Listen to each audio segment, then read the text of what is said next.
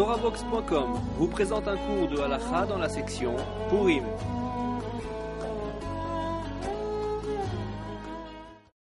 Shalom Aleichem, ce 13 Adar est un jour de jeûne, communément appelé Tarnit Esther. Le Rava nous rapporte que ce jour de jeûne a été institué par Mordechai et Esther.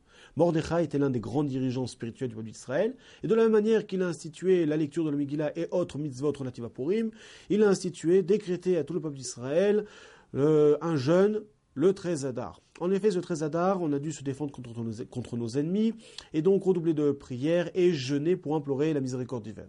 D'après le Ravad, il en ressort que ce jeûne est un décret de nos sages, de nos prophètes. Il a donc la même importance, la même valeur que les autres jours, les de jeûne de l'année, comme Tisha le 9 Av, où on ne dispense pas une femme enceinte et une femme qui allait de ce genre de jeûne. Cependant, d'après Rachid, il en ressort que ce n'est pas un décret de nos sages ni de nos prophètes, mais une habitude qu'a pris sur lui le peuple d'Israël de jeûner ce 13 Adar en souvenir des jeûnes qu'ont fait nos ancêtres pour des, implorer la miséricorde divine et euh, déjouer le décret d'Aman. Le Réma, a priori, tranche comme ce Rashi, ainsi que le Ramam et le comme ça il en ressort, et donc on peut se montrer moins rigoureux, car ce n'est qu'une coutume et pas un décret de nos sages ni de nos prophètes.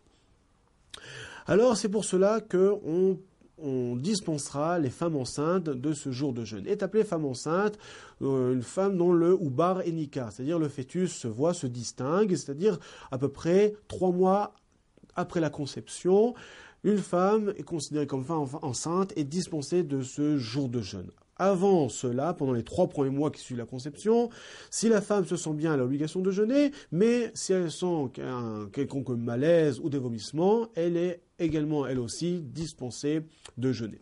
Une femme qui allait également est dispensée de ce jour de jeûne, et euh, d'après euh, certains poskim, en tout cas le dire Yosef, pas seulement une femme qui allait, mais également une femme qui a arrêté d'allaiter, pendant les 24 premiers mois qui suivent l'accouchement, deux ans qui suivent l'accouchement, une femme est dispensée de ce jour de jeûne. Également, une femme qui n'aurait jamais allaité pendant les deux années qui vont suivre l'accouchement est dispensée de ce jour de jeûne. Alors, bien que euh, certains pensent qu'elles ne sont pas dispensées, que n'est dispensée seulement la femme qui allait.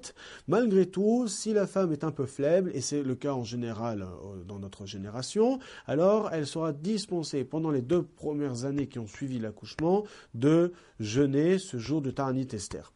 Également, une femme qui aurait fait une fausse couche 40 jours après la conception, pendant les 30 premiers jours qui suivent la fausse couche, est dispensée de ce jour de jeûne. Au-delà, elle pourra se montrer plus rigoureuse et jeûner. Et si elle sent un, si elle se sent mal à l'aise, euh, quelconque faiblesse, elle aussi, on pourra la dispenser de ce jour de jeûne les deux années qui vont suivre la fausse couche. Une personne malade également est dispensée de ce jour de jeûne, est appelée malade, pas seulement une personne qui est alitée, mais aussi une personne qui a euh, de la fièvre et que, à cause de cette fièvre, n'est pas opérationnelle comme il se devrait, n'est pas actif. Cette personne est dispensée du jour de jeûne. Également, une personne qui souffre de migraine est dispensée de ce jour de jeûne d'Esther.